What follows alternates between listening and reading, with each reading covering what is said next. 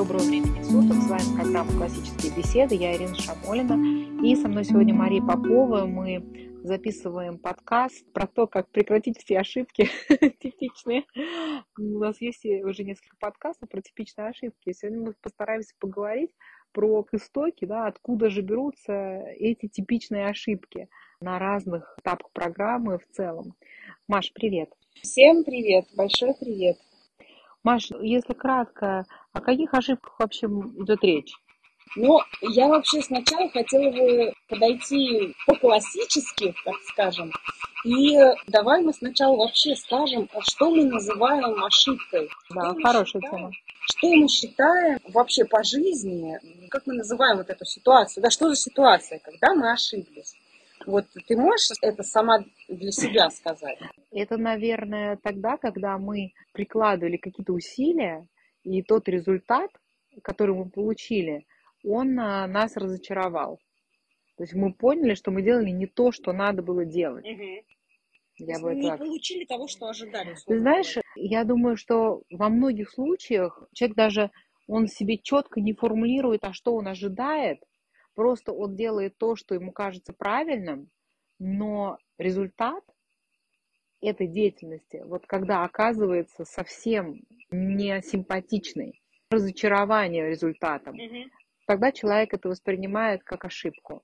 Потому что это не всегда связано с тем, что вот у меня было очень конкретное представление о результате, и не совпало с моими ожиданиями. То, что было, а может быть, то, что было, оно может оказаться лучше. Понимаешь, как бы в таких еще вопросах, как там воспитание, образование, вообще довольно, мне кажется, сложно представить себе четкий результат, потому что очень много просто входящих факторов, очень много непредсказуемости, и спрогнозировать, что вот, вот я беру конкретного ребенка, и я как бы решаю, что я буду делать вот это, uh-huh. и у меня будет такой вот результат.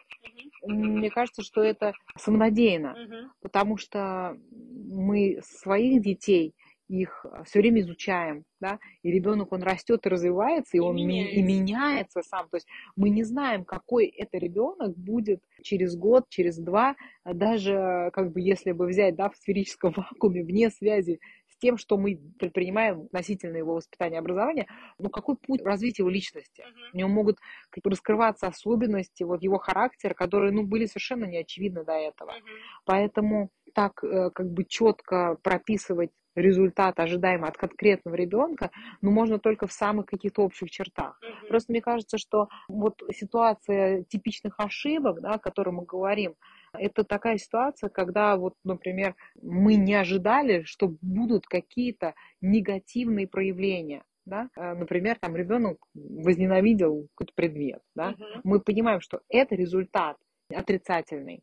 То есть это точно то, что мы не, мы хотели. не хотели. Это то, что мы не хотели. Да? То есть, может быть, даже касательно вот ожидаемого результата, да, легче сформулировать то, что мы не хотим, чем то, что мы хотим. Потому что, например, насколько тот или иной ребенок будет любить э, математику или, наоборот, сочинение, ну, это очень сложно предсказать.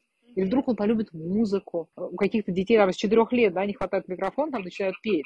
А некоторые начинают музыкой интересоваться в 14, не знаю, 15, а другие, я помню, когда давно меня впечатлил такой факт, что Фредди Меркьюри научился играть на пианино, когда ему было 19 лет. Uh-huh. Ну, то есть он практически вообще только начал заниматься музыкой. Uh-huh. Да, и человек потом стал известным музыкантом. Uh-huh. Сложно сформулировать, вот что мы можем ожидать как целевой, да, положительный результат. Ну, вот отрицательный результат, да, это для нас, наверное, легче вот сформулировать. Ну, и мы не хотим делать тех ошибок, да, которые приведут к негативным последствиям, так скажем.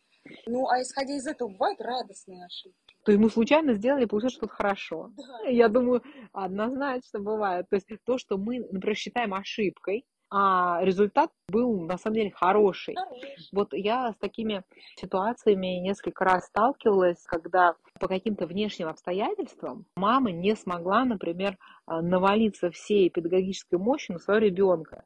И она все время, то пока она там была занята чем-то другим, что ее отвлекало, она считала, что происходит ну, нехорошее, что как бы, ребенок недополучает образование, что она плохо его учит, что это вообще как бы, в общем, происходит все, короче, плохо в семейном образовании у нее.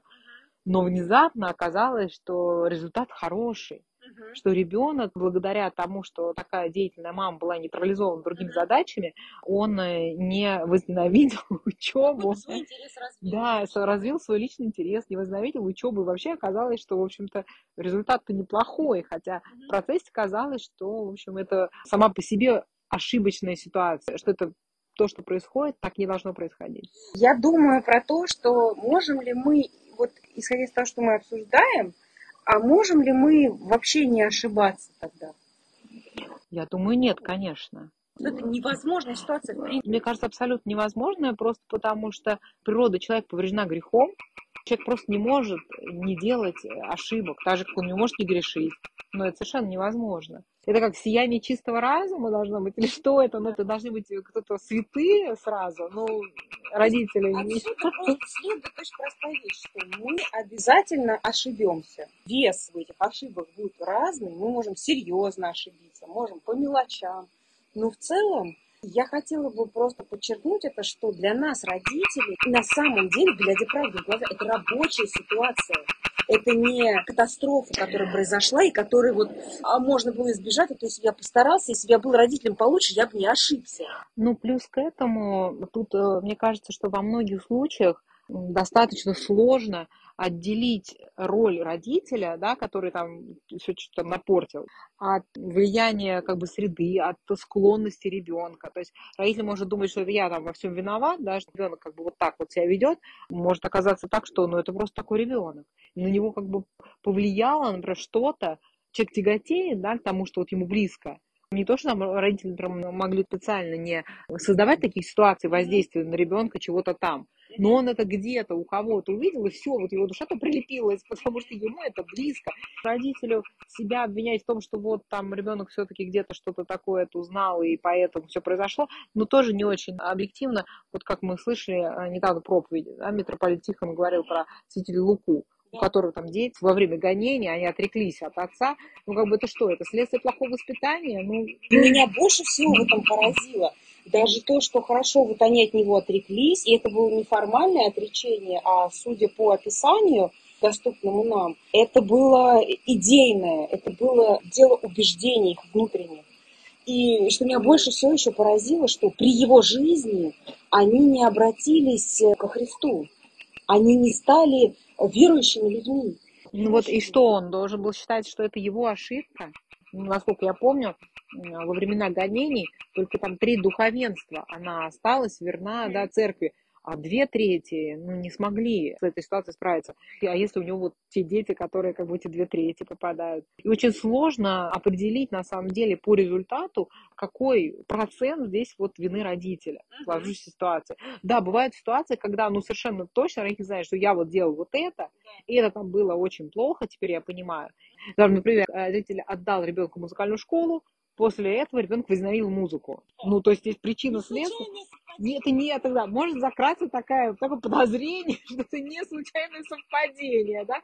И еще как бы если опросить своих друзей и знакомых, кто ходил в музыкальную школу, оказывается, что такая ситуация не единичная, да, а довольно, в общем, часто. То есть есть какие-то действительно такие вот, не знаю, что все прям возненавидели музыку после музыкальной школы, я нет. Но это не редкая, uh-huh. не редкая ситуация. Не музыку, а инструмент тот, которым вы стали заниматься. Uh-huh. То есть вот все-таки как родители вот важно для приближения к реальности ситуации жизненной понимать, что мы ошибемся, я не хочу сказать э, как-то легкомысленно к этому отнестись. Нет, это не значит, что мы можем, ну, я снимаю с себя ответственность, я все равно ошибусь, поэтому что, не буду париться.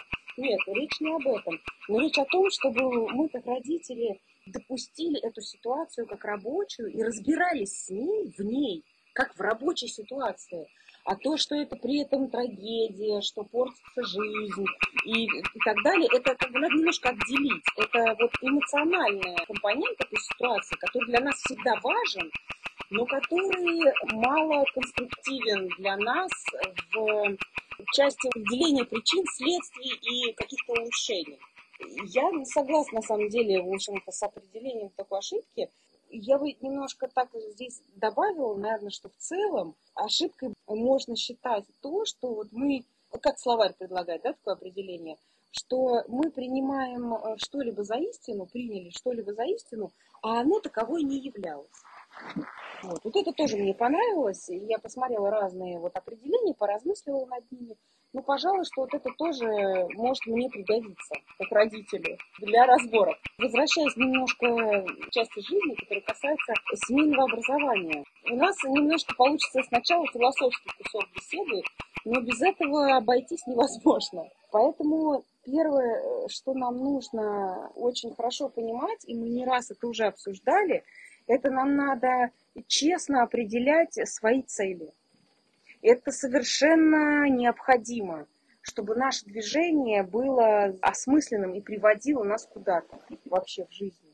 Причем цели, я бы разделила их относительно семейного образования на личные, какие-то, которые вот для меня самого я себе ставлю, и такие вот общесемейные. Дальше там можно уже не лечить, дробить, я бы вот немножечко выделила себя как человека, личные конкретно какие-то цели, которые я с этим связываю. У меня как у личности. И, соответственно, у всей моей семьи. Здесь нам с вами, конечно, важно честно ответить. Честно я не в том смысле, что мы как-то злонамеренно сами себя что-то такое обманываем и приукрашиваем. Нет, а просто у нас может не быть такой привычки, и это значит, что нам с вами может с первого раза и вообще и не удастся, или со второго сформулировать, а какая же конкретно вот точно у меня цель, точно. И они могут меняться и корректироваться. Например, я вот рассчитывала, да, у меня была цель, чтобы дети получили высшее образование. А я по ходу э, дела поняла, что нет, на самом деле мне не нравится такая цель. Надо другую, надо ее исправить. И тогда я буду это корректировать на мой взгляд, это не беда, когда мы поправляем сами себя.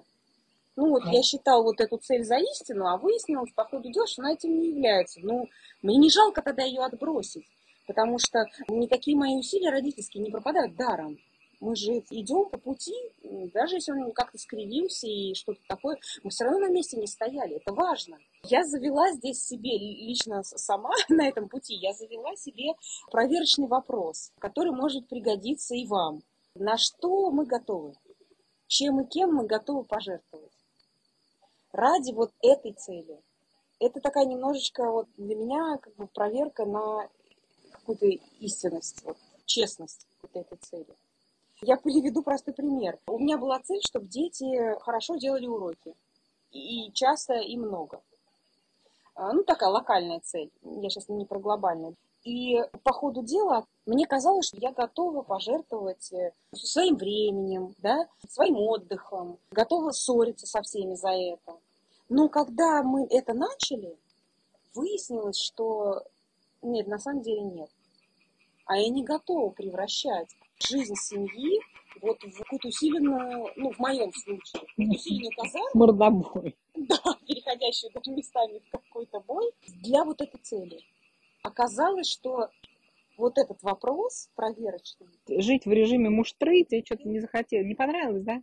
Ну да, потому что от этого стало всем плохо. Да, ну как бы надо же страдать, ну, чтобы ты, сделать уроки. Понимаешь, да, то есть я не готова пожертвовать на самом деле людьми и атмосферой в семье. Очень странное, детей. очень странное решение. Значит, Нормальная система образования должна пожертвовать людьми ради образования. Да, понимаешь, а ради чего я готова пожертвовать людьми тогда? И своим временем, и своей жизнью. Вот это и будет более настоящая цель моя. Хотя неплохо было бы, если бы дети очень хорошо и много учились. Но просто вот в моей ситуации это возможно только периодически. А потом наступают какие-то периоды, когда вот лично мои дети, ну, как такая особенность семьи, как-то повышают сопротивление слишком сильно. И я должна тогда уступить ради какой-то более цели важной. Иначе говоря, можно сказать, что это, наверное, речь о приоритетах, не знаю, назовите как хотите. Но это важно, потому что то, к чему мы стремимся, определяет наше поведение. Причем часто бессознательно. С чем мы можем столкнуться с сюрпризами от своего бессознания, или, как хотите, подсознания, да? Хорошо. Важный пункт про цели. Второй важный пункт, конечно же, про средства. Нужно разобраться нам с вами в средствах. Можем ли мы получить нашу эту цель вот таким путем, таким каким-то способом, каким мы себе представляем.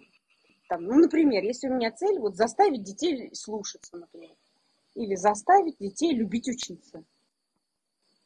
Я должна серьезно подумать, какими средствами я хочу этой цели достигнуть. Хорошая цель, мне кажется, заставить детей полюбить учиться. Ну, если закрыть глаза на то, что заставить любить, как довольно странно смотрится в одной фразе, то остальное все в порядке. На Здесь... это надо закрыть глаза, да, не надо. Хотелось бы вот таких детей получить. Какими средствами? Это жизненно необходимо просто нам с вами про это думать. Иначе конструктива не получится. Например, э, вот я хочу делать их христианами. Как я буду делать их христианами? Как? Вот конкретно какие я употреблю для этого средства. Хочу сделать их успешными членами общества. Вот у меня такая задача родительская. Хочу, чтобы дети влезли наверх социальной лестницы. Ну, например, как там, имеется в виду? Да, Социально успешно. Как-то пробились, да. Угу. Или... Это называется поставить на ноги. Ну да, может быть, поставить на не наверх, ну хотя бы, может, в середину социальной лестницы, ну никак не вниз, да? Или, допустим, я хочу научить детей жить по совести и делать все на совесть. Какими средствами я это планирую достигать? Здесь, как вы видите, тоже большое очень поле для ошибок. Ну и что? Если двигаться постепенно, двигаться, двигаться с оглядкой, то Господь нам помогает в наших целях, если они к нашему спасению способствуют. Или, например, там, моя цель такая, да, чтобы, например, вот у меня был счастливый муж. Как я буду этого достигать? Вот конкретно какие действия я предприму, да, и они должны находиться у меня, не помнить каждый день, не забывать, то есть выделить для этого место в своем дне, потому что это принципиально важно, раз это моя цель, действительно, которая, мы же жизнь живем один раз, это серьезные вещи. Это значит, что каждый день должно быть уделено этому что-то. Или пусть у меня цели не такие возвышенные, а немножечко, например, как у себя дома навести там порядок, чистоту и красоту. Вот я ставлю себе такую цель. И чем я готова для этого пожертвовать, да, и кем? Собой, насколько готова пожертвовать другими, какими средствами, деньгами, не знаю, а, атмосферой, обстановкой, неважно. Дальше надо смотреть на средства. Когда сформулирована цель, это уже легче легче взвесить, так-то немножко и представить, да, достигну ли я того, чего хочу, тем, что у меня вот есть, так как я планирую. Смотрите, получается, что мы перечислили два пункта. Это необходимо нам как-то сформулировать наши цели и разобраться в наших средствах. И нужно, конечно, поскольку мы говорим о нашем с вами семейном образовании, тех, кто в КБ, да, или как-то интересуется и сочувствует, то нам, конечно, нужно потихоньку как-то понимать и разбираться в том, что такое вообще классическое образование и зачем оно, что оно нам дает, что это за такая вещь, и чем она отличается от э, современного образования, чему она может быть для нас ценна и для нас полезна в достижении, ну, в целях и в средствах. Это такой самообразовательный момент, и для этого у нас есть с вами, в принципе, возможности и ресурсы, и сообщество, и какие-то материалы, которые есть в КБ у нас, и всякие обсуждения, и вопросы, все что угодно. Это тоже путь, а не то, что вот все, я понял, такое классическое образование. Знаете, вот я нашел хороший учебник по математике, все, вопрос с математикой решен. Так и не будет, скорее всего, с классическим образованием это тоже будет путь, мы тоже будем что-то принимать за истину, а потом выяснять, что, ой, нет, немножко не так. Но опять же хочу обратить наше свое внимание на то, что это нормально, потому что наша ошибка – это ну, материал для дальнейшего движения. Хотя это, конечно, нас утомляет. Ну вот, и тогда получается, что в нашем семейном образовании возникают ошибки, в общем-то, в двух э, местах глобальных когда мы не так как-то сформулировали себе цели. Ошиблись с целями или ошиблись со средствами. Да, что-то перепутали в средствах. Как-то не разобрались, да? Например, что мы делаем? У меня есть мой собственный список. Послужной. Да, послужной список. Например, стали делать очень много. Много чего? А всего стали делать слишком много типа целый день чем-то занятая. И дети, и я, и все, все участники процесса угу. стали делать слишком много вот для этих конкретно людей. и как бы, что называется, немножко надорвались. Мгм. Здесь дело может быть не только в учебе, а вообще они стали делать просто слишком много очень дел. Потом еще очень важный момент. Терпели отвращение. Это такая ситуация, не всегда мы обращаем на нее внимание, тем более, что мы-то с детства приучены, в том числе со школы, и там с детских садов, и еще с других каких-то ситуаций, вообще терпеть свое какое-то отвращение к жизни. Но я не знаю, вот, например, Дмитрий Смирнов э, отзывался про это э, весьма негативно, что вот отвращение к греху – это нормально. А если у тебя отвращение к твоей жизни, к тому, чем ты занимаешься, и ты продолжаешь это делать, эта ситуация, с ней что-то не так. Ну, потому что мы как бы школу воспринимали, как вот в немецком школьники называются школьно обязанными, как просто принудиловку, которую ты не можешь просто жить э, вообще в стране и не ходить в школу. Это Мгм. просто незаконно. Поэтому ты должен, нравится тебе, не нравится, ты просто обязан, вот как, ну, принудительной работы, там человека приговорили в тюрьму, ну, это вид наказания, да, принудительной работы. Вот он должен являться на принудительную работу, он, конечно, ненавидит. Что это может быть ненормального, если он э, просто к этому принужден? И такая действительно была ситуация в советское время, как бы никакого семейного образования, в общем, не было, поэтому все были обязаны просто ходить в школу. Ну да, собственно, поскольку выбора нет, то и вопрос так не стоит, да? Да, поэтому мы выросли вот с таким представлением о том, что, ну, школа мало кому нравится, но и это нормально просто. Надо разобраться с терпением отвращения, потому что эта ситуация очень сложная, и надо понять, э, какую она несет душевную пользу и духовную. Очень часто мы с вами увидим, что она несет вред, а не пользу. И тогда, может быть, нам с вами станет ясно, что что-то нужно предпринять, чтобы прекратилось отвращение или как-то уменьшилось. Неважно. В общем, это требует внимания. Ситуация, когда мы терпим отвращение. Ну да, потому что, хорошо, если в советское время школа была неизбежна, да, сейчас нам на семейном образовании воспроизводить как бы ситуацию отвращения при отсутствии принуждающего Ну фактора к чему бы то ни было, то есть мы сами становимся как принуждающим фактором, и от этого все испытывают отвращение, то, ну, такая, да, ситуация неоднозначная. Да, неоднозначная. Мы сейчас не выступаем за то, что вот надо делать только, всё- только то, что нравится. Ну, нет, конечно. Это какая-то другая крайность, да. Я хочу подчеркнуть, что может быть крайность, когда мы хотим делать только то, что нам нравится, а может быть крайность, когда у нас э, много отвращения. И эта ситуация, возможно, требует коррекции. Да, тут э, нужно вникнуть, да, вот в эту ситуацию, связанную с отторжением, отвращением, Да. вследствие чего она является. Потому что, ну, если мы будем исходить из минимальных каких-то требований, да, в чем бы это ни было, да, то есть, если, например, мы просим ребенка вымыть пол, ну, первые два раза, скорее всего, сделать это довольно спокойно. Но если мы потом будем настаивать, чтобы на полу была оттерта просто каждая черточка, и просто надо вот э, каждый квадратик на плитке превращаем это в очень трудоемкий и длительный процесс, да, Мгм. то есть Спасибо. такое качество отмывания пола, оно займет типа час, Мгм. то ребенок, он а, может э, как бы начать испытывать, конечно, большое отвращение к этому, и нельзя сказать, что оно будет необоснованным.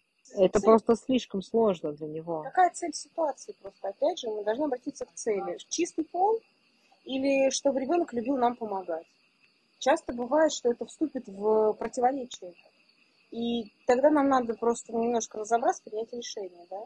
К отвращению надо присмотреться, желательно присмотреться. Вот, потом, что еще? Например, мы отрицали проблему какую-нибудь и вообще ее существование. То, что это проблема. Считая, что это, да это нормально, да и так сойдет, и а все так живут, и да что такого. Ну, такие вот какие-то вещи.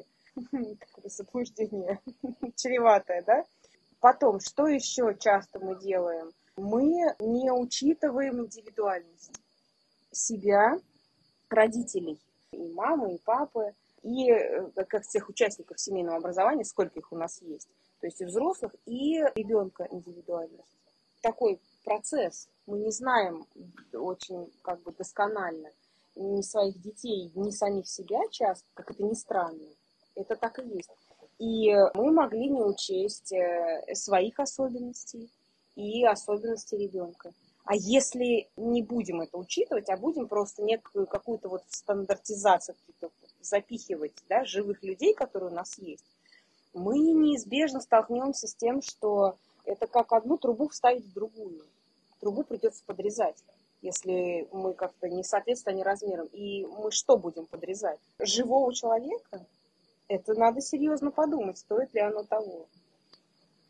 Да, и отсюда как бы еще вот один момент, если мы вот пытались как бы себя подогнать под правила и задачи, как в современном образовании это делается, да, подгоняются все люди под то, что есть, как под какой-то единый стандарт.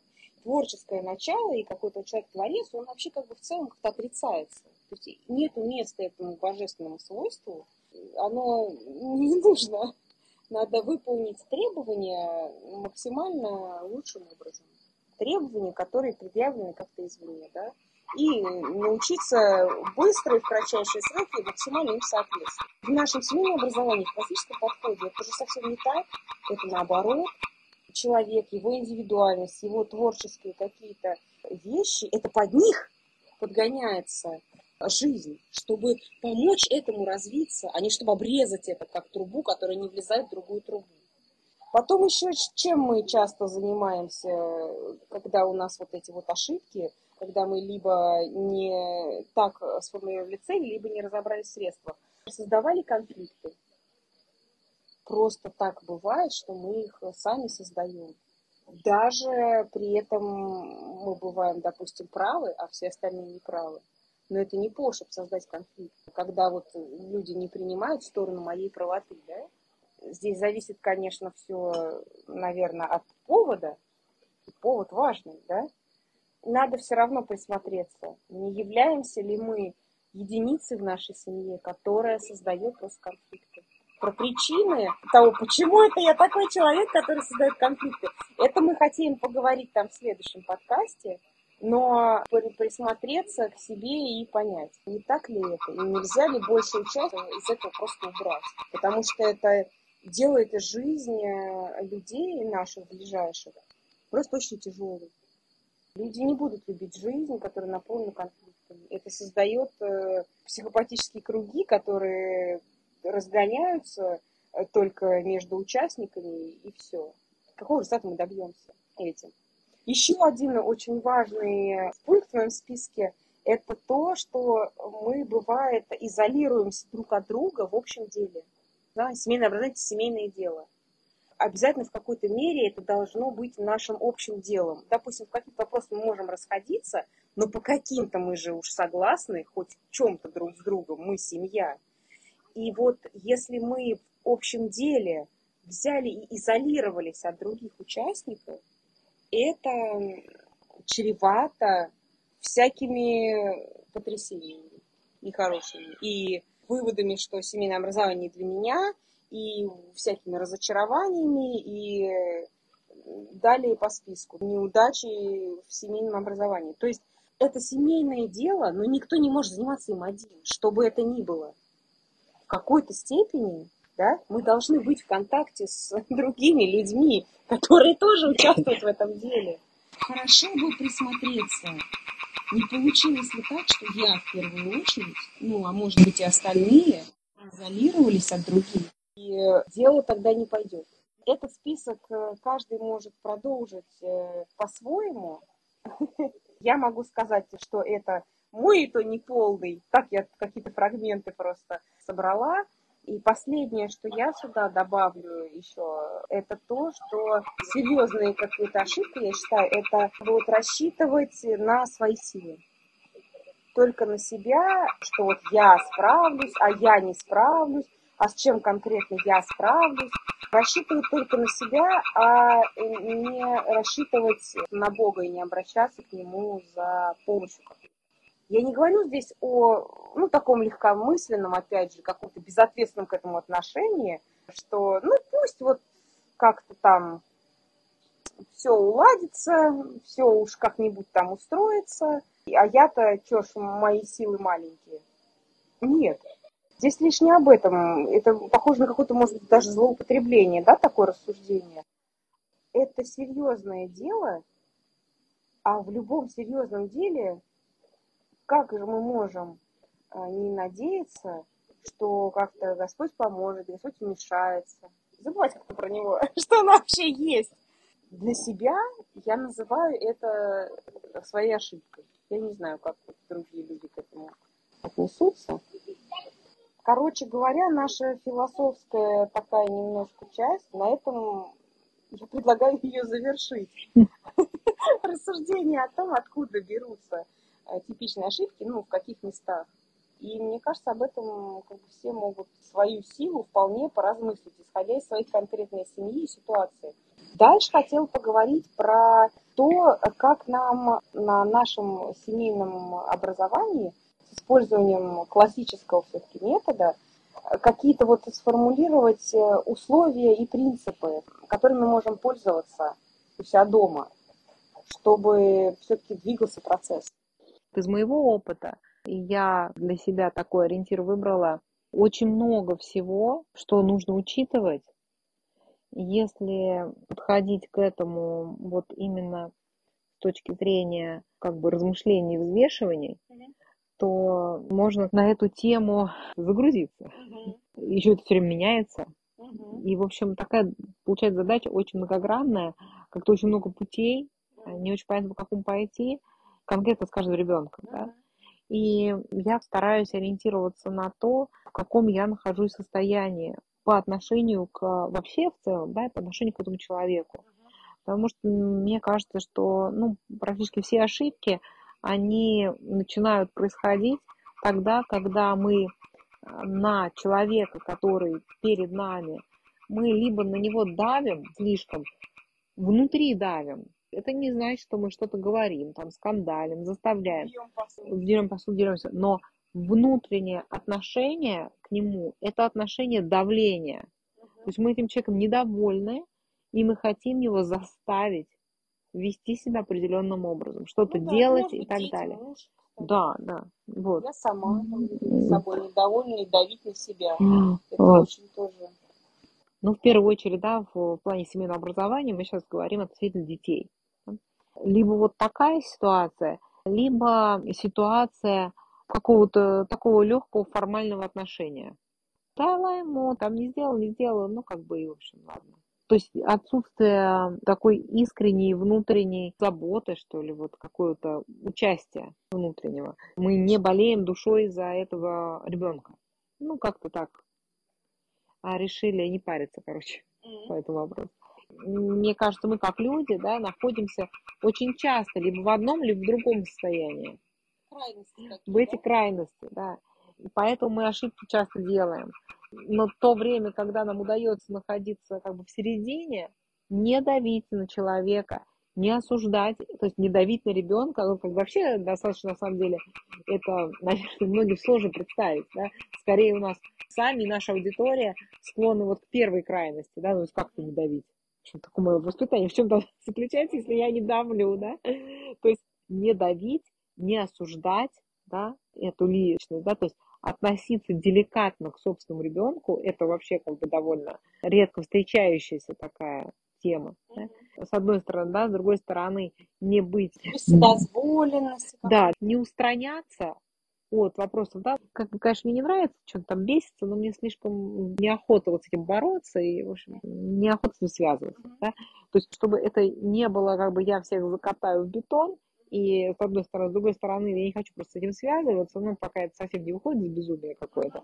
Ну, короче, пусть и так будет. Вот когда нам удается балансировать между этими стылами и харизмами, тогда с помощью Божией мы, наверное, вот в этом состоянии можем делать что-то адекватное а поскольку мы находимся, как правило, либо в одном, либо в другом состоянии, то, в общем, все, что мы делаем в этих состояниях, является, собственно, ошибкой. Ну да, дьявол любит крайности, как э, святые отцы говорят нам. Нам просто впасть в крайность, и все время сложно выруливать куда-то на середину, потому что это надо грести против двух направлений одновременно. Нас тащит либо в одну крайность, либо в другую. А мы должны собирать себя. Это же вся духовная жизнь, она, в общем, вокруг этой проблемы концентрируется. Держи уваги, не отчаивайся. Вот с помощью Божией, только за молитвы других э, мы можем просто вот на каком-то плаву держаться, чтобы не смываться ни в одну, ни в другую яму. Как апостол Павел говорил, чего не хочу, делаю, что хочу, не делаю. То есть это просто жизнь такая после грехопадения, да, с поврежденной природой, она состоит из греха. Да? Поэтому и вот это все, что мы не хотим, но мы все равно делаем грех, и грех относительно и а, своих детей, и семейного образования, нормального мы можем делать, но объективно очень немного. Ну, то есть наше такое барахтание в этом всем, оно, наверное, в принципе, вот и сводится к попытке как-то удержаться вот на этой тонкой грани, царским путем как идти. Это очень сложно. Поэтому, да, на семейном образовании у нас все время будут ошибки, наши личные ошибки. Uh-huh. Если мы понимаем, что передача детей в школу это было бы в любом случае хуже, чем вся наша совокупность ошибок, то у нас не должны смущать наши ошибки. Ну да, ну да, ошибки. Господь, Он может исправить, на самом деле, любые наши ошибки. Вот не значит, что мы не должны как бы, прикладывать усилия, чтобы ну, стараться их избегать. Да? Но подать в уныние, какую-то истерику, панику по поводу того, что я тут надел ошибок, там все испортил. Ну да, мы как бы все портим, а человек, он вообще постоянно делает какой-то грех. Вот даже апостол Павел делал то, что он не хочет делать. Это реальность, в которой мы живем, да, что мы все время что-то такое делаем не то. Да, конечно, когда дело касается наших детей, мы чувствуем какую-то повышенную зону всего. Красная зона нашей дети повторим начало нашей беседы о том, что неизбежно мы что-то сделаем не так. Просто если изначально мы это понимаем, то нам надо относиться к этому, насколько возможно, рационально. Это не значит, что это нас не расстроит. И что мы вот морально подготовились к тому, что мы все испортим, и когда мы все испортили, то это нас ничуть не расстроило. Так не бывает. Мне кажется, что гораздо продуктивнее, если мы будем относиться к этому как к рабочей ситуации. Ну да, вот мы ошиблись, как мы это поправим. Что у нас там с целями, что у нас там со средствами, как это привести в соответствие. Ну хорошо, возвращаясь к тому, как бы нам все-таки осуществлять наш образовательный э, путь в КБ, да, с помощью вот наших инструментов, учитывая специфику того, вот, о чем мы говорили, о тех моментах, которые нас в современном образовании не устраивают, от которых мы пытались избежать, да, я хотела бы вот выделить такие вот условия и принципы, так немножко прагматично. Uh-huh. Собственно, условия – это то, что позволяет нам учиться дома вообще, в принципе. Как э, колеса или бензин позволяют машине ехать. Uh-huh. Да? А принципы – это то, как нам это осуществлять, на что опираясь. И условий почему-то у меня меньше, чем принципов. Каждый может дополнить этот список тоже. Я предлагаю просто его для себя вот э, открыть. Начало списка. Uh-huh. Первое условие я поставила это знать или узнавать себя и своего ребенка. Потому что классическое образование – это межличностный процесс. Мы никак не можем исключить из него, из этого процесса особенности личности меня, родителя и моего ребенка это невозможно. Это тогда будет другое образование. Ну да, как современное образование, там роль личности, она сведена к, да. к нулю. Да, Есть стандартная методичка, любой воспроизводит, должен быть э, стандартный ответ ученика. То есть посыл, ответ. Что там, какой характер, что это вообще на душе, на душе это вообще за скобками. Вот. Это мешает классическое образование не такое. Вот, и поскольку это межличностный процесс, то нам надо э, знать и узнавать себя и своего ребенка. Мы много тоже тут ошибаемся и на свой счет, и на счет наших детей. Это нормально, это рабочая наша ситуация. И мы можем на этом пути двигаться, двигаться, двигаться дальше.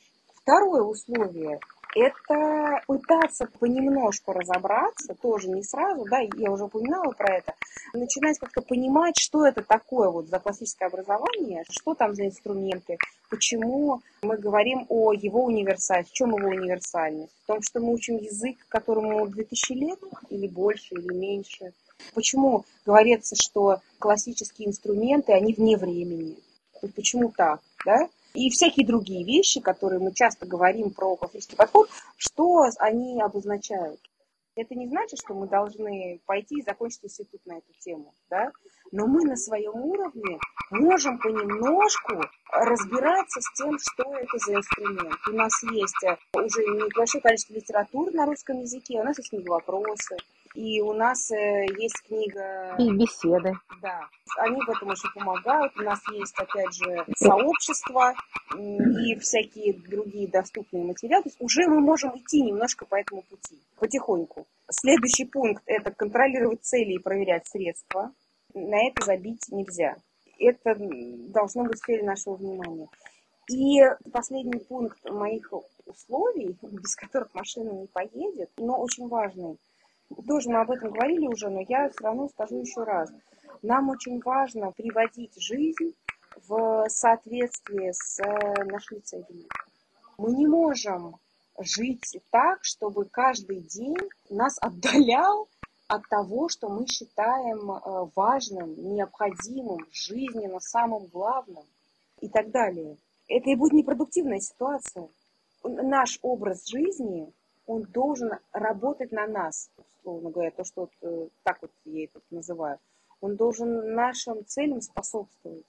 Если мы хотим, чтобы наша семья была как бы более едина, наша жизнь должна быть так устроена. А потому что я сижу и хочу, чтобы моя семья была более едина, а при этом, значит, я работаю на одной работе, точнее на двух, жена на другой работе, третьей, э, значит, и дети э, с нами встречаются изредка, уходя туда-сюда, то это противоречит нашей цели, просто само устройство жизни, каждодневное. Или если мы хотим э, научить детей молитвам, но при этом не держим в доме ни одного молитвослова и никогда не включаем записи молитвы, не сами не произносим молитвы, но как-то вот хотим, чтобы дети им научились. То есть надо присмотреться, не содержится ли в нашем образе жизни очень серьезных препятствий для наших же собственных целей. Желательно, конечно, нам, чтобы вот каждый день что-то делалось для этого. Это то, что я называю, что позволяет нам думать, что день не прошел зря. Это очень важно. Потому что если мы будем думать, что наш каждый день проходит зря, мы не сможем жить такой жизнью. Но мы какое-то время и поживем, потом у нас будет отвращение, потом у нас там будет еще что-нибудь, и потом, короче, наше семейное образование мы закончим и захотим начать что-нибудь другое. Потому что это нас ну, разочаровало. Поэтому вот мне кажется, что перечисленные условия совершенно необходимы, чтобы мы с вами могли вообще находиться на семейном образовании. Здесь нету, как видите в этом списке, не внесены деньги, свободное время, всякие другие прочие вещи, а, потому что а это не обязательные какие-то условия для всех. Мы все очень слишком разные. Наш путь, это очень индивидуально будет всегда, как мы свое семейное образование обустраиваем. Но условия, мне кажется, что эти каждый может применить к себе. А второе, про что я хотела сказать, это принципы классического образования у нас дома. Маш, к этому списку условий, да, который ты сейчас озвучила, мне кажется, очень подойдет наш подкаст э, про 10 способов лишить ребенка творческого мышления uh-huh. по книге Антони Энселена.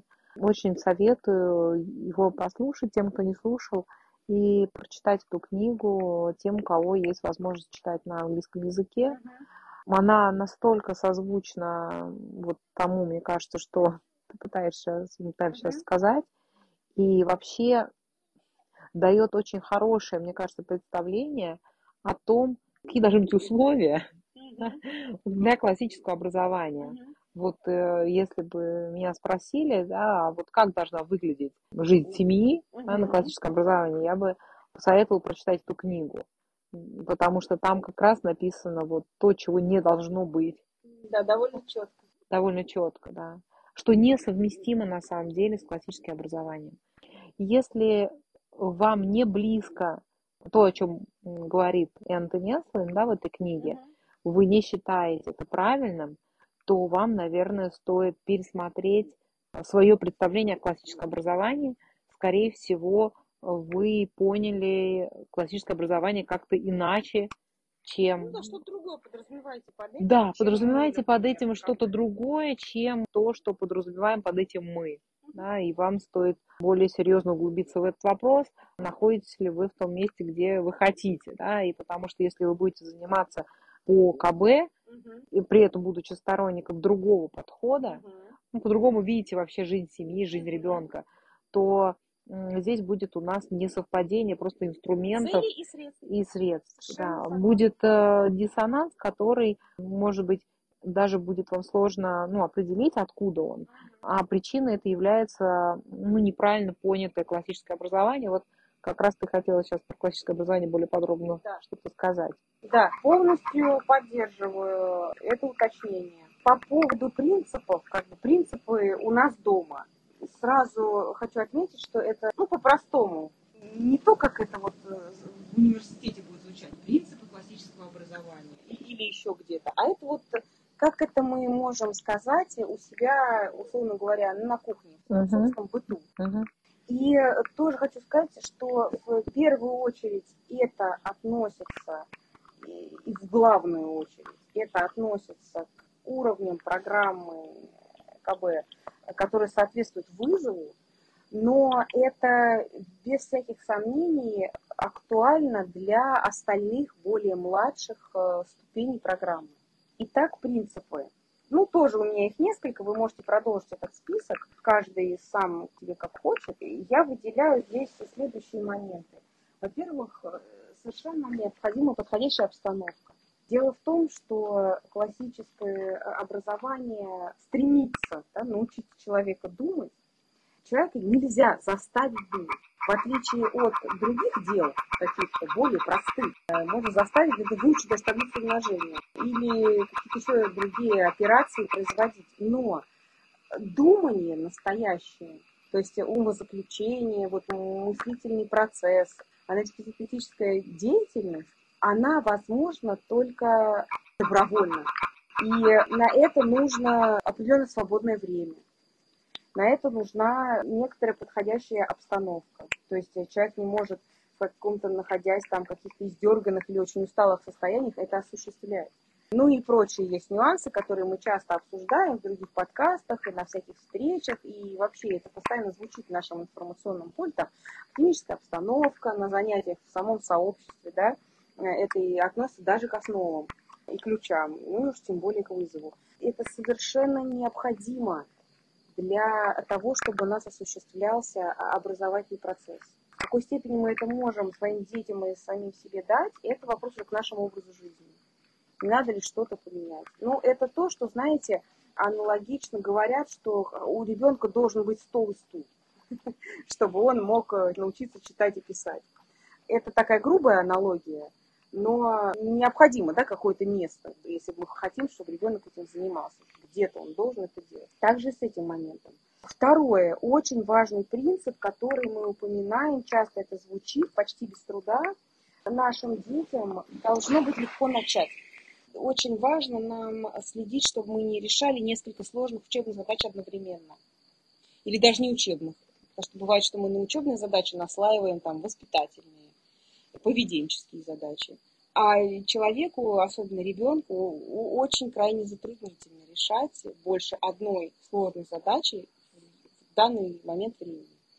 Поэтому принцип почти без труда, это не значит принцип бездельничать давайте. Чтобы только было все весело и всегда все нравилось. Нет. Почти без труда это подразумевает, что есть труд. Просто небольшое усилие. Усилие не должно быть оно, слишком большим. Да, оно не должно быть слишком большим. И ребенку должно быть легко начать, чтобы не отпугивало сложность начала.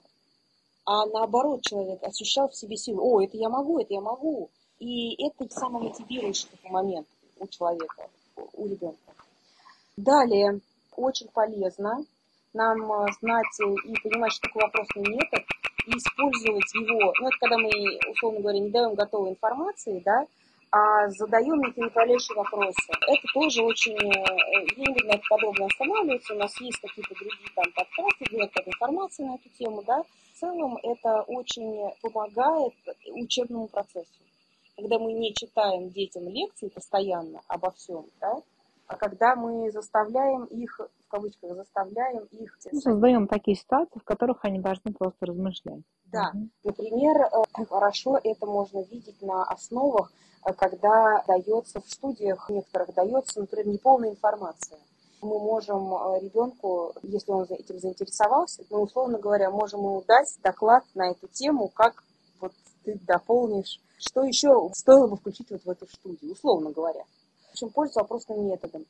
Дальше тоже принцип очень важный, чтобы мы вместе с детьми могли вот в какой-то нашей учебе находить вопросы без ответов. Помогать им находить то, что неизвестно, то, что я не знаю, радоваться этому, э, что, о, мы наконец-то нашли то, в чем мы можем продвинуться. Потому что то, что мы знаем, знаем, знаем, знаем, ну, это уже это у нас. А давай обнаружим то, чего у нас еще нет, и присвоим это себе. Да? Этот вот момент – это то, что мы называем такой фразой, что как бы незнание – это двигатель образования. Как в современном образовании незнание – это ваша ущербность, ваша и наша, да? А в классическом подходе незнание – это наоборот, это движение вперед.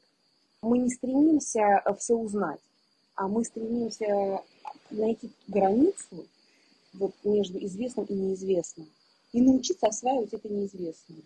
Вот в классическом подходе это так. Вместе с детьми мы можем вот находить эти вопросы без ответа, где вот это мне непонятно, это мне неизвестно, и я вот буду это выяснять каким-то там образом, таким сяким, с помощью родителей или самостоятельно. Очень важный, необходимый нам с вами момент, который я не могу не сказать, это нужно внимательно отнестись к эмоциональному компоненту. Дело в том, что ребенок, чтобы он мог начать думать, а не занимался, например, с нами борьбой, чтобы человек, с которым мы беседуем, не находился в ситуации обороны или нападения, чтобы вот у нас не происходила не борьба какая-то, вот, эмоций, да, нам нужно, чтобы человек начал думать. Для этого должна быть достаточно ровный какой-то эмоциональный фон, Э, спокойный, такой, скорее со знаком плюс, но тоже, может быть, излишние восторги тоже могут помешать. Потому что наша центральная система и наш мозг, они вот сделаны, что или мы в эмоциональную погружены в какую-то повестку, и она тогда не дает нам рационально размышлять. Или наоборот, если у нас эмоциональный компонент устранен, как-то пригашен, то тогда мы можем находиться в процессе умозаключений. И когда мы хотим, чтобы наш ребенок занимался думанием, а не просто, например, вызубрил глаголы, какие относятся к какому спряжению, да, это не умственная работа, это просто память, тренировка памяти, да, заполнение там памяти и извлечение памятного следа. Это еще не умозаключение. Это просто получение информации, воспроизведение информации, получение, воспроизведение. По сравнению с умозаключениями это механический процесс. Это просто. Вот. А чтобы ребенок рассуждал, чтобы ребенок размышлял, нам необходимо вот э, ровненько, чтобы было. И вот, чтобы у нас не было борьбы. И поэтому, если мы в какую-то борьбу попали, увязли в ней, тогда, опять же, мы должны понять, что так, сейчас наши средства не соответствуют нашим целям. Значит, надо это прекратить как-то эту ситуацию, или как-то изменить, во что-то перевести, ну, в общем, не вязнуть в ней. И связанный с этим тоже пункт, очень важный, на который нам важно обращать внимание, это чтобы мы с вами не начинали обсуждение по тем вопросам, в которых мы не готовы к несовпадению мнений. Потому что если мы позволяем нашим детям рассуждать и задумываться, мы тогда с вами, как родители, должны быть готовы к тому, что он может прийти к совершенно непредсказуемым каким-то выводам, куда-то мысли его может завести. И нам, как родителям, с вами невыгодно поставить себя в такое вот уязвимое как бы, положение, где вот ребенок пришел к таким выводам, которые мне не нравятся, и я ему вот э, скажу тебе что? Что же я ему скажу? Что нет, твои выводы плохие. А почему? Ну, потому что они мне просто не нравятся. Я умнее тебя и старше, и я считаю их неверными. Но Если мы так будем делать, то, возможно, мы вызовем ситуацию, либо что ребенок просто не будет рассказывать нам свои мысли, раз мы так реагируем, да? Какой ребенок это выдержит, если вот так вот он там что-то такое подумал, усилие приложил, а родитель сказал, что не, ну это просто лажа какая-то. Либо какое-то враждебное вызовет это отношение. Поэтому вот нам надо следить, что когда вот у детей какая-то самостоятельная деятельность, нам надо быть готовыми к несовпадению вот наших мнений, чтобы не заблокировать просто эту вот внутреннюю работу своей реакцией. И если я не готова, да, я тогда просто говорю, что так, вот эту ситуацию не обсуждаем вообще. Вот. Мы просто, просто чистите зубы и все. Не надо мне рассуждать, что, может, чистить не надо, а я вот не чистил год, и у меня ничего не заболело. И вот, вот рассуждения на эту тему, вот они меня как бы не интересуют, поэтому давайте мы это обсуждать не будем. А мы обсудим что-нибудь другое. Надо ли завязывать шнурки там, например, или еще что-нибудь. В чем мы можем порассуждать и э, в чем я могу позволить детям и вообще своим собеседникам прийти к иной точке зрения. Я не отвергну ее, тем самым как бы пренебрегая усилиями, да, и следующий из этого, такой один из последних принципов, но очень тоже серьезный для именно классического образования. Мы тоже про это с тобой уже сказали, но я все-таки еще раз про это упомяну. Нам важно не обесценивать человека и его мнение, и вообще какой он сам весь есть нашей вот совместном этом пути, исходя из того, что вот он там ошибся, неправ, несовершенен, и вот другой еще с любой слово с приставкой «не». Очень часто наше недовольство, да, оно приводит к обесцениванию усилий. Тем более, что усилия детей, как правило, они настолько малы по сравнению с нашими, да, по сравнению с тем, что мы хотели бы от них. Нам кажется, что да это вообще возмутительно, он мог бы больше, да лучше вообще тогда ничего не делал, чем вот такое. В каких-то ситуациях это может быть и адекватно, но если мы занимаемся, если у нас метод мы классически применяем, то нам очень важно не обесценивать вот нашего другого человека, участника процесса. Нам важно ценить добрую волю и усилия навстречу. Вот в классическом образовании это абсолютно сверхценная вещь, которую вообще не рассматривает современное образование совсем. И поэтому эта мысль для нас может быть немного чуждой. Для нас с вами, в которой мы являемся продуктом да, другой системы. И тем не менее, это очень важно. Важно к этому присмотреться. Опять же, это не значит какую-то вседозволенность, разболтанность, там, расхлябанность, заниженные требования там, или еще что-то. Речь совершенно не об этом. Речь именно о том, чтобы мы всегда ценили добрую волю, с которой человек что-то сделал для нас. Хотя само качество и сам результат фактический, скорее всего, нас не устроит. Но нам надо вспомнить в этот момент про цели и средства. Если я хочу, чтобы в человеке развивалась добрая воля, тогда, возможно, мне надо пожертвовать качеством. Да? Да, ну или просто обратиться внутрь к себе, почувствовать сейчас, вот как будет правильно отнестись к ребенку. Это будет милосердно, это будет деликатно сказать, что да это вообще ты сделал, просто вообще уберите, короче, от меня. Из-за того, что мы привыкли видеть образование чисто формальное такое занятие, мы постоянно пытаемся внутри своего семейного образования, внутри своей, вот своей жизни семьи, да, провести вот такой раскол. Uh-huh. Да? То есть мы общаемся, если с детьми на темы, не касающиеся образовательных, мы относимся по-другому. Да? Ну, То есть если, про совесть. А вот если ребенок, например, речь идет о каком-то его увлечении, каком-то его хобби, к которому у нас нет никаких требований, претензий, там, ожиданий, каких-то вот э, параметров, целей. Да? Мы просто рады, что вот ребенок, причем таким неплохим увлекается, ну, например, музыкой. что-то там, вот он играет.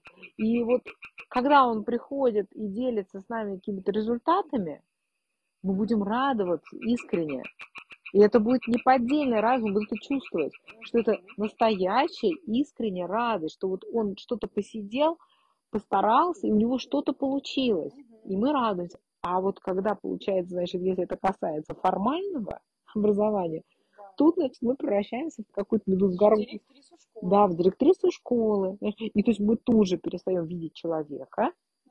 И как бы начинаем, начинаем, начинаем видеть просто функционал. Что вот должен быть вот табель такой, а вот такое несоответствие. Это не сделано. И у нас как бы сразу просто возмущение начинается. Ну как, ну, ну должно сойтись, это, это перфокарта. Она не сходится. Получается, что мы какое-то нечеловечное отношение демонстрируем здесь. Нам надо понимать, что мы в области образования, в отношении образования, мы как бы расчеловеченные люди. Мы хотим функционировать вот в этом секторе жизни, как такие биороботы. Просто нажми на кнопку, получишь результат. Вот сразу раз, тумблер переключился, вы сразу на других рельсах, и это сила привычки. И вот это очень тонкий момент, мне кажется, за которым ну, крайне важно следить, который нам поможет не ошибиться в таких вещах важных, которые на самом деле имеют далеко идущие последствия. Это очень серьезные Хотя вещи. В жизни это выглядит как, в общем, да. нечто Но из этих как бы мелочей, маленьких таких взаимодействий по академической теме, так скажем, mm-hmm. складывается общее впечатление у ребенка, на что похоже наше занятие, и на самом деле вот мы этим и делаем ту самую школу дома от которой мы все пытаемся избавиться, она всегда с нами. Да, потому что она внутри нас. Потому вот это вот формальное чисто отношение, игнорирующее человека и оценивающее человека по результату. Да, исключительно по исключительно по результату. То есть наше отношение к человеку, оно в этой области тут же заменяется нашим отношением к результату. Да, я сразу скажу честно, что когда-то я как родитель говорю про результат. Я говорю, это что такое за безобразие? Нет, это, пожалуйста, уберите и сделайте мне что-то нормальное. Оцениваю ситуацию и решаю, что в данном случае мне следует обратить внимание ребенка на результат. И вот на этом сконцентрироваться. И как бы, тогда я поступлю вот так. Но я должна обращаться с этим с осторожностью. Я не могу этим злоупотреблять как родитель. И это не должно быть только такое от меня исходить. От меня должно этого исходить, по идее, меньше гораздо, да. чем поддержки внутреннего усилия, направленного вот на какую-то вот ну, добровольность да. и так далее. Да. А наш школьный формат, он нас все время толкает к тому, что вот у нас есть 100 баллов или там 5 оценка, а все, что ниже 100 баллов или ниже оценки 5, ну, это уже не удовлетворительный результат. А оно, практически все всегда ниже 100 баллов или ниже оценки 5, поэтому, в общем, мы всегда недовольны. Нет, нет, нет такой практически ситуации, как были бы довольны. Конечно. Очень приятно учиться, конечно, вот такое. Конечно, я слежу, чтобы дети не погружались в злоупотребление, когда ребенок, вот, я написал, значит, такую вот закорючку, потратил полчаса, вот, смотри. Э, я смотрю, это вместо двух страниц прописей. Я должна просто понимать, как родитель, да, Возможно, это спекуляция, да, возможно, ребенок пробует как бы меня на прочность эту ситуацию и так дальше. Но это тоже, это рабочие все вещи. Нам не нужно бояться их ситуации, для этого не нужно никакое педагогическое образование, для того, чтобы понять, вот твой личный ребенок, чего ребенок, я ничего не понимаю, допустим, да, когда он там мухлюет, а когда действительно он. Это нужно, ну, просто больше знать об этом ребенке. А мы, поскольку с ними живем, да, уже довольно много времени, то своего-то ребенка мы знаем, когда он халтурит, а когда реально, там, если вот у этого ребенка там дислексия, дисграфия, он пишет все наоборот, слева направо и без пропусков, Знаешь, это если мне такой ребенок мой такой покажет, что с тобой случилось? Это шутка-то, это как бы издевательство. А для другого ребенка он по-другому писать не может. Нам, как родители, мы же знаем, какой вот это ребенок. Для него это нормально, а для другого ребенка это абсолютно ненормально. Вот, поэтому это несложно на самом деле понять. Если мы видим, что ребенок, который там всегда по 10 раз на странице переворачивал одну букву, и здесь он перевернул ее 5 раз. Ну, мы должны вот это оценить, да, а не быть недовольными да, тем, что мы это... Не да. Он не пишет, как другой ребенок, наш ребенок. Да, или как другой наш. Поэтому у нас в условиях первый был список «Знать себя и свой ребенок». Первое, что было в списке, это как раз речь об этом. Подводя как бы некую черту под нашей сегодняшней беседой, ну, не точку мы ставим, конечно, а многоточие, потому что у нас э, много что с этим связано этой темой. И наш подкаст «Отчаяние НСО» был э, около этого тоже находящийся, и продолжение этого подкаста, который мы планируем записать. Но на самом деле принципов много, и условия довольно сложные. Но, друзья, у нас и запрос на результат очень высокий. Мы хотим получить сложный результат. Мы помогаем личности формироваться с такими свойствами человеческими, которые э, помогут нашим детям быть способными освоить любого человеческого знания, чтобы они старались быть христианами, православными. Это очень высокая цель, это очень сложный результат. Поэтому сложные условия, большой результат не достигается быстро. И э, сложное какое-то очень прихотливое, зато очень-очень красивое редкое растение – оно требует э, каких-то вот условий сложных, да, но зато вот оно и редкое, и уникальное, и потрясающе обладает красотой, а не просто крапива, которой да ничего не надо, того, что она пролезла везде и растут там сам все как хочет. Я к тому, что это нормально, что у нас много условий, большой список принципов. Это соответствует э, просто высоте задачи. И, конечно, семейное образование – это сложно. Но даже картошку такую вырастить сложно. А у нас с вами такое преимущество, что мы не должны э, делать это в одиночку. У нас есть э, сообщество, у нас есть единомышленники, есть связь друг с другом.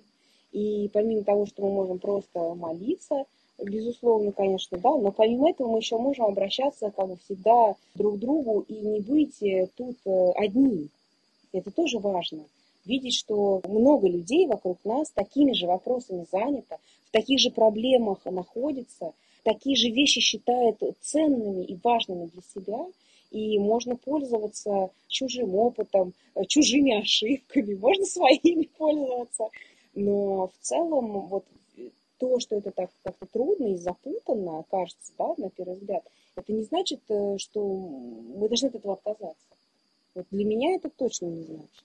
И в плане просвещения по поводу классического образования рекомендую также прослушать доклад э, Александра на проекте «Россия-2062» о классическом образовании, образовании личности из песка и палок. Если кто хочет, хотел бы лишний раз э, как-то немножечко себе послушать про это, про то, что, чем классическое образование вообще занимается. Да, Саша там очень, очень коротко говорит. Можно да, найти этот доклад на нашем сайте в разделе статьи.